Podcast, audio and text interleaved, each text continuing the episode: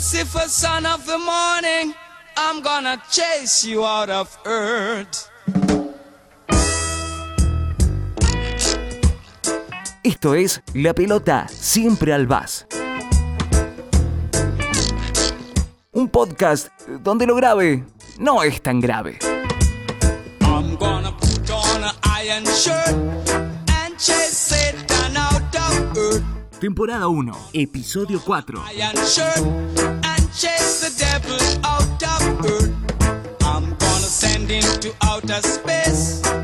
to find another race. Bienvenidos a una nueva entrega del podcast La pelota siempre al bas, episodio número 4 de este podcast del instrumento que más nos gusta en revista Cool Ruler, que es el bajo. Y hoy tenemos no solo un tema que está muy ligado al bajo, sino un especialista del, del bass del rey argentino, como lo es Mato Quintana, Mato Fayabingui. ¿Cómo andas, Mato? Excelente, hermano. Ahí. Gracias por la invitación y por la buena vibración siempre. Qué grande, te viniste con, con todo el equipo técnico para tirar un par de lujos. Claro, siempre. Vamos a reírnos, esa es la idea. Como comentaba recién, eh, el tópico de hoy está muy ligado a la música jamaiquina, pero también a otros estilos. Eh, me refiero particularmente, bueno, en Jamaica se conocen como backing bands, pero en otros géneros Claro. pueden ser los sesionistas, las bandas de estudio. ¿Cómo le explicaremos a alguien que por ahí no está muy ligado a la industria musical, o sea, simplemente escucha las canciones y no sabe todo el tema de la producción? bueno, ¿Qué es una backing band? Ahí vamos a ir a una gran diferencia. ¿Por qué la backing band es backing band y por qué el sesionista es sesionista? O sea, un sesionista es el tipo que toca con, no sé, alguno de estos artistas de acá de Argentina, interpreta lo que tiene que hacer y hace eso y listo, ya está. Es una cosa más estéril, ¿viste? O sea, una cosa es, es ser sesionista y ser músico de Patricia Sosa, ponerles con el máximo de los respetos y todo, que tienen que hacer lo que tienen que hacer para ella y listo. Y otra cosa es ser una backing band. Una backing band tiene una cuestión que es la personalidad.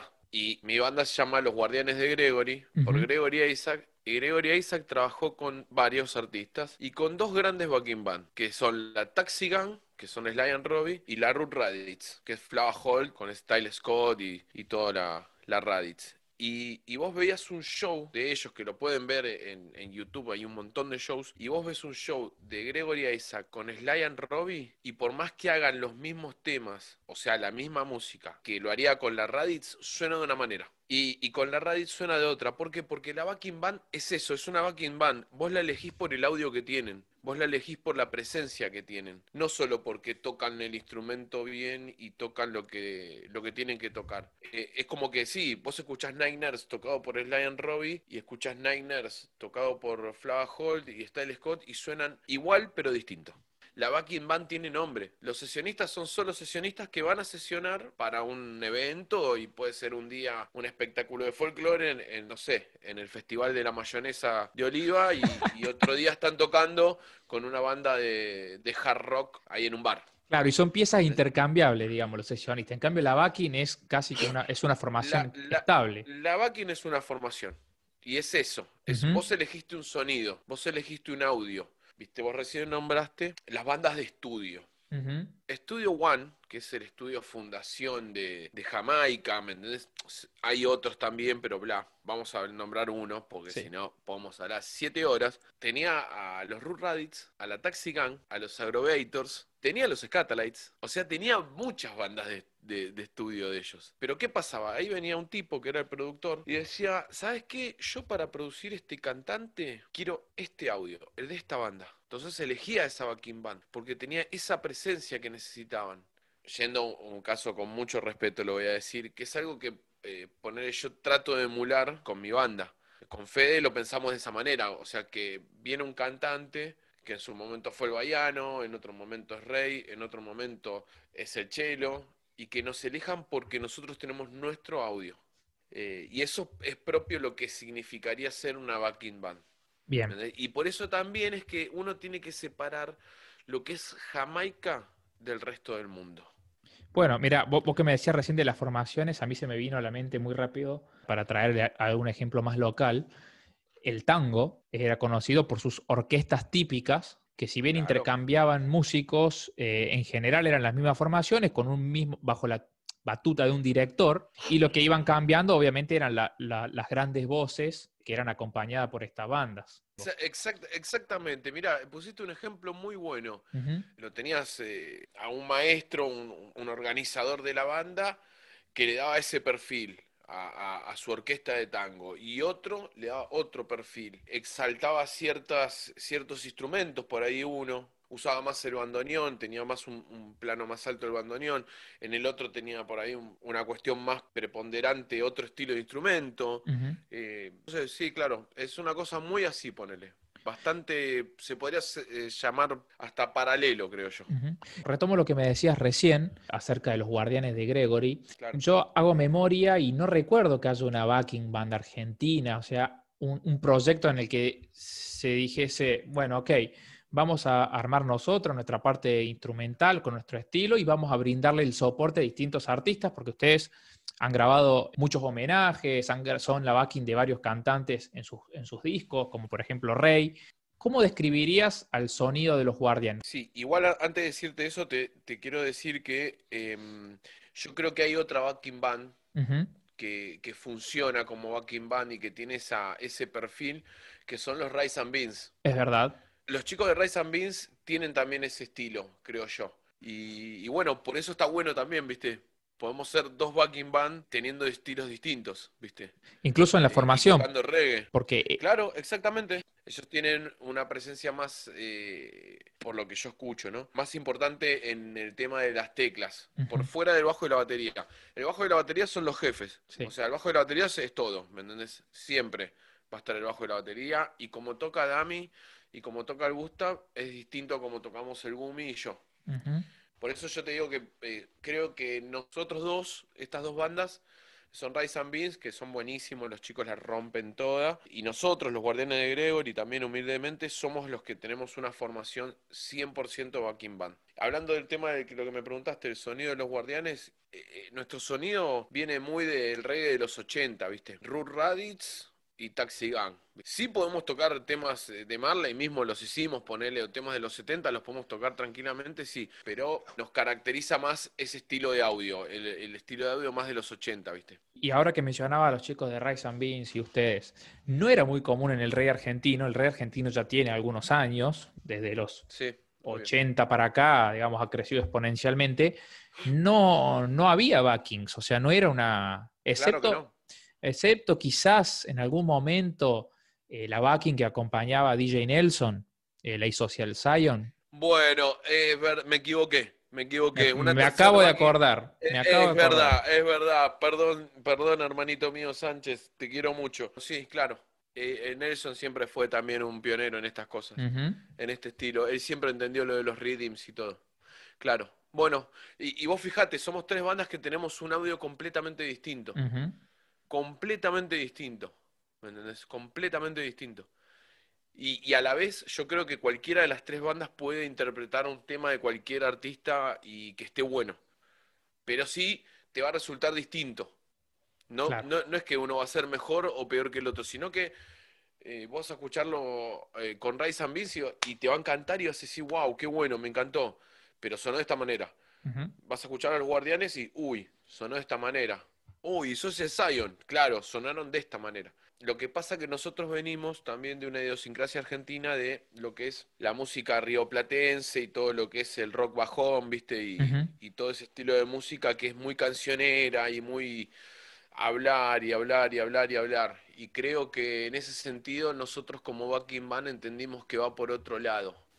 ¿Me entendés? El estilo en sí, que es el reggae.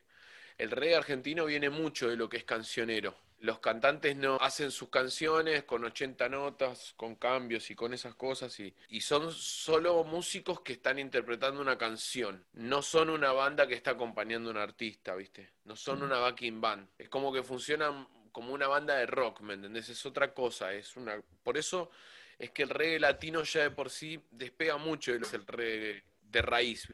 Sí, y con esa idiosincrasia, digamos, del rey argentino, ¿cómo encajan ustedes, digamos, como backing? Eh, ¿Tienen que adaptarse a lo que viene el artista a proponer o ustedes frenan la pelota y dicen, mira, vamos por este lado para hacer algo distinto? O sea, No, el cantante viene, el tema es uno, las notas son una, los arreglos son uno, pero siempre que lo toquemos nosotros vamos a sonar de otra manera. Y siempre le agregamos por ahí una cosita o le quitamos alguna cosa para darle por ahí una presencia y una personalidad más nuestra, pero eh, son sutilezas, ¿viste? Que hacen a lo que es el, el audio de la banda. La verdad que hacen al audio de la banda. Qué sé yo, poner, cuando fuimos a tocar con el Bahiano a, a la Metro, los temas salieron al palo porque el chabón los quería al palo y, y los tocamos con un ataque que, que, su banda no lo toca. No hablo ni de mejor ni de, ni de peor, sino hablo de otra cosa. Es la versión Guardianes. Uh -huh. Yo las bases las hice bastante distintas, ¿me entendés? O sea, son las mismas bases, sí, pero tienen otro toque. Y eso lo, sí. lo, lo, metió en otra película el chabón también. Y creo que ese es el, el, el toque de las backing band, ¿me entendés?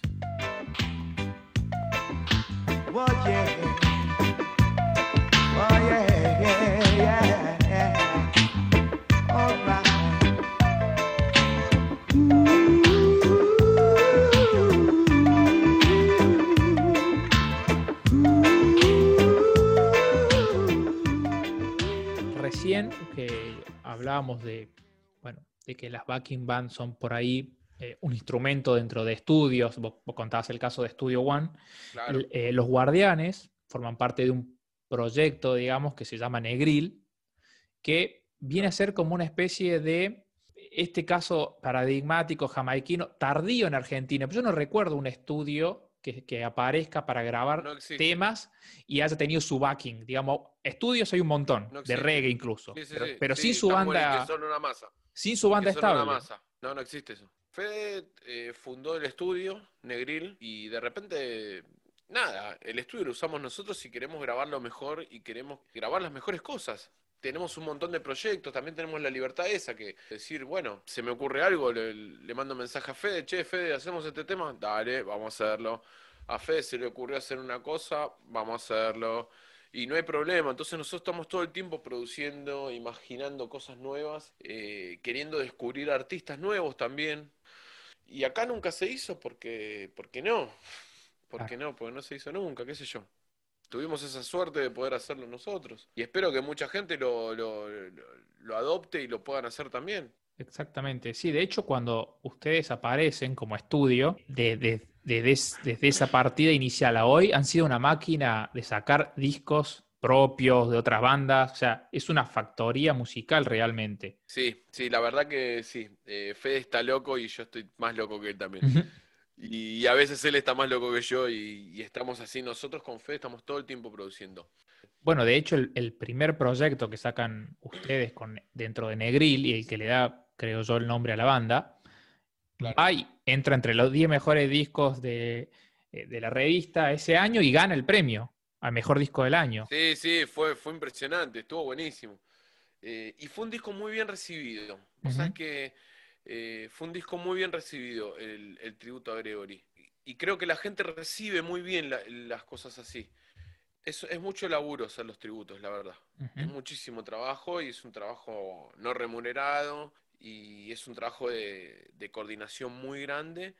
Y nada, está buenísimo, pero es mucho laburo. Claro, porque para el que no sepa, eh, los Guardianes de Gregory tienen varios eh, homenajes, pasando al español los temas que escuchamos un claro. millón de veces de las, las, bandas clásicas, pero por ahí a lo mejor el que no maneja el inglés o no entiende el patuá o lo que sea, no entendía mucho el mensaje de qué quería decir las canciones, y ustedes lo pasaron al criollo. Claro. Que, que ese trabajo es un trabajo de fe espectacular Uh -huh. eh, re realmente Fede es un tipo, es un chabón muy talentoso, eh, que, que, logra también, no solo logra eh, plasmar sus ideas muy bien, sino logra sacar cosas muy buenas de los demás. O sea, eh, Fede me exige a mí y, y, hace que yo toque mejor, ¿me entendés? Ahora cuando escuchen la versión que hicimos de Country Road, uh -huh. de Toots, a mucha gente yo sé que no le va a gustar porque es muy distinta al original. Y yo sé que a mucha gente le va a volar la cabeza. Hicimos una versión 100% Guardianes de Gregory. Que 100% lleva como nuestra marca. Que también las backing band lo que hacen es buscar eso. Que, que, que, vos escuches algo de ellos y vos sabés que son ellos. Es su marca, marca registrada, ¿viste? Uh -huh. Que yendo al tema de las backing band pasa mucho eso. Vos sabés que hay muchísimos discos esta, estas backing band grandes ellos en un año sacaban, no sé, 100 discos.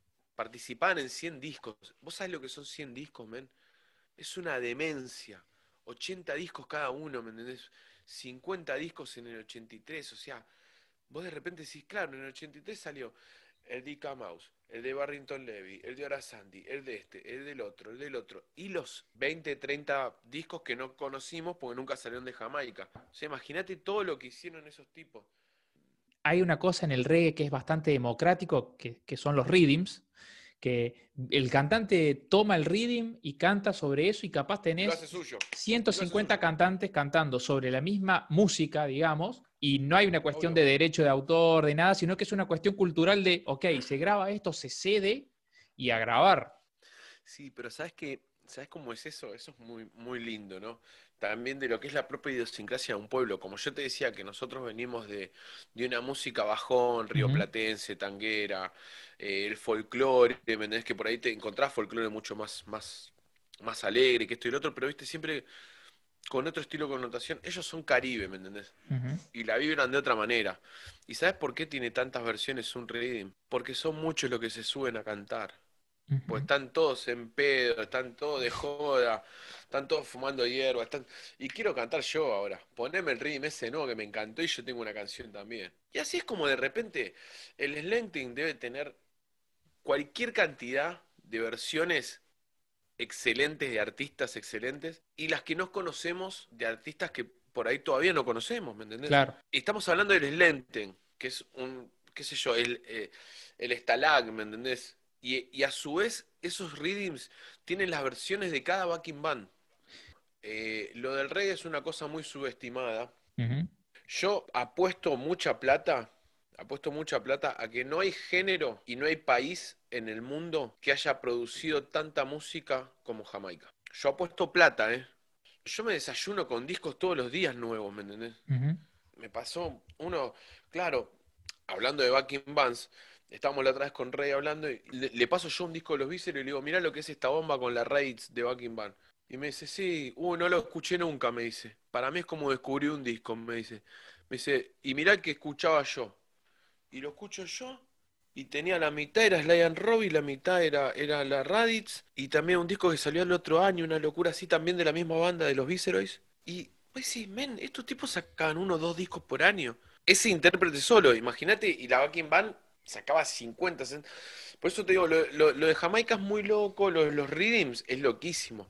Obviamente tenés los artistas canción, eh, Bob Marley, Peter Tosh, eh, Bernie Spear, ¿me entendés? Tenés, pero después tenés un 90% de los artistas de, de- de Jamaica que trabajan así, que trabajan haciendo discos todo el tiempo, con backing bands, y un día trabajan con una backing band, y al otro día se fueron de gira con la otra porque la anterior se iba de gira con otra banda, qué sé Ujú. yo. Una demencia, una cosa que no existe, no existe acá.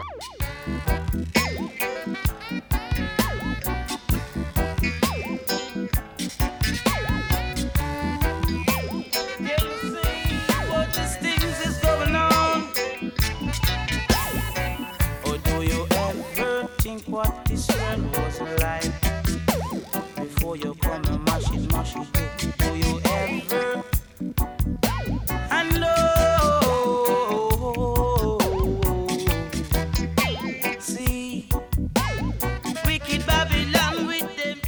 Te paro la pelota con el tema backing y pasamos un poco a lo que es el podcast más puro.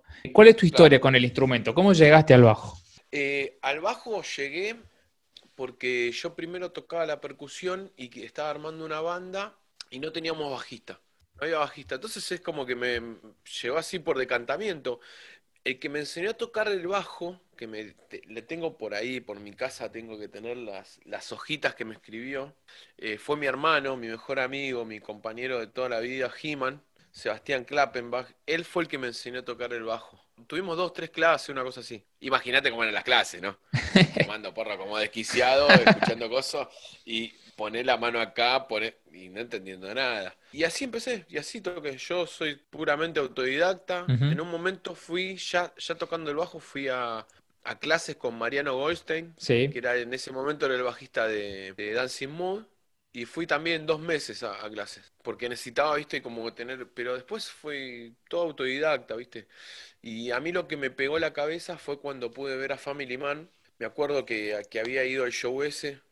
De repente sale Family Man, suena a tocar y, y yo sentía que me, me, me penetraba el pecho la frecuencia del bajo. Y ahí fue cuando dije, yo quiero esto para toda mi vida. Y de ahí más nunca dejé de tocar el bajo. Llevo casi, no sé, más de 15 años, más de 16 años. Sí, 18 años me parece que toco el bajo ya. No ¿Cuál es la sensación que te provoca a vos el bajo? Tocar el bajo en realidad, más que escucharlo. porque- Escuchar música es una cosa y tocar música es otra cosa. Tocar música te, te- es, es una conversación, es una cosa súper linda, súper divertida, ¿me entendés? Ujú. Como que en el momento no tomas mucha conciencia, ¿viste? De que estás haciendo música y que está bueno por ahí lo que estás haciendo.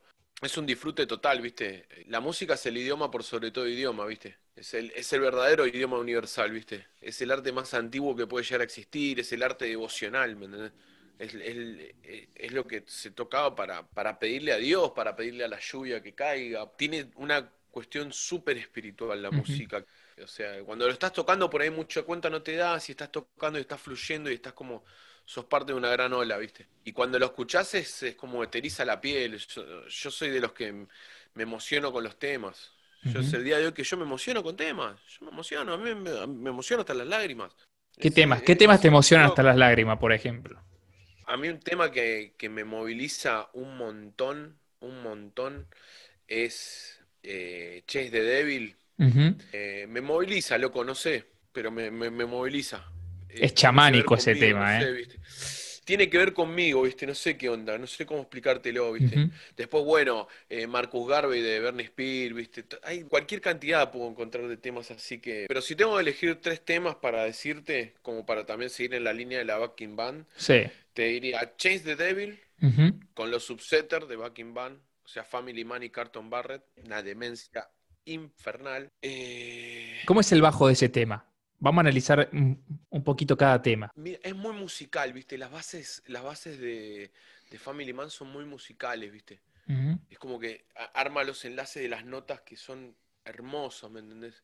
E- Es eso, ¿viste? Es musical, ¿viste? Es rítmico a full, pero es musical. Después te iba a decir Sitting and Watching de Dennis Brown, que me mata la cabeza, es un tema que me mata la cabeza. Y vos fijate, Robbie Shakespeare, siendo el alumno de Family Man, en ese tema es 100% rítmico. Y está como una ametralladora, ¿viste? Pegándote. Y después, como un tercer tema, y alguno de Barrington te podría decir también, que me pega fuerte, ¿viste? No sabría decirte ahora un nombre, pero sí. Tipo Black, Black bien Roses. radical, bien, no, bien, bien, y más jodido yo elegiría. A mí un disco que me gusta mucho de Barrington Levy, que yo siempre le digo a la gente que lo escuche porque es el disco, para mí, es el disco que más me gusta de reggae, se llama Teach My Culture De Barrington Levy. Yo creo que es el mejor disco de reggae que escuché, que, ese es como que más me representa a mí, ¿me entendés? Son todos temas en menores, son todos temas jodidos, dos notas, y no sé, Flava tocándose todo, ¿me entendés? Es una locura ese disco. Eh, también, un disco que lo puedo escuchar y lo puedo escuchar y lo sigo escuchando y lo sigo escuchando y lo tuve en vinilo y lo tuve en CD. Y de repente el vinilo lo, regalé a una persona muy querida. Dije, Ujú. toma, loco, te regalo esto. porque Tengo, necesito que lo tengas vos. También me emociona, ¿viste? Los temas son, son re duros, las letras son re duras de ese, de ese disco. Son jodidas, ¿viste? De esos temas. ¿Cuál es la importancia del bajo en el reggae, concretamente la función? Y el, el- el bajo en el reggae es el pegamento entre, entre las cosas, ¿viste? Entre todos los instrumentos. Los rítmicos y los armónicos. El bajo es el que está haciendo la canción, ¿viste? Y eso es lo que yo destaco mucho del reggae. Y del reggae más que nada del 70 y del 80 en especial. ¿Te acordás la base de bajo, loco? Por ahí no sabes eh, inglés y vos lo escuchás y te acordás el tumba tumba así. Del bajo, te lo acordás, loco. Lo puedes cantar tranquilamente. Y creo que tiene eso, ¿viste? La canción muchas veces, eh, el bajo marca la canción, ¿viste? Es muy loco. Y ahí como bajista, ¿qué es lo más importante a la hora de tocar el bajo? Como bajista a la hora de tocar el bajo, para mí lo más importante es generar una conexión. Yo genero una conexión, yo estoy como, yo cuando estoy tocando, yo estoy como muy plantado, yo sé lo que están haciendo más o menos todos y voy como ahí, conectando con todos. Soy como un puente, ¿viste? Matos, la charla increíble, me parece que va a dar para una segunda edición. Bueno, dale, dale, me animo. Muchas gracias por sumarte Bueno. a, la, a la pelota siempre al VAS. Siempre un gusto charlar con vos, con alguien que sabe tanto de reggae, tan est- un estudioso del reggae. Te- así Un amante, un un, placer. amante del reggae, un amante del reggae. Muy bien, hermano, un placer. Toda la paz, hermano. Te mando un abrazo grande. Lucifer, son of the morning, I'm gonna chase you out of earth.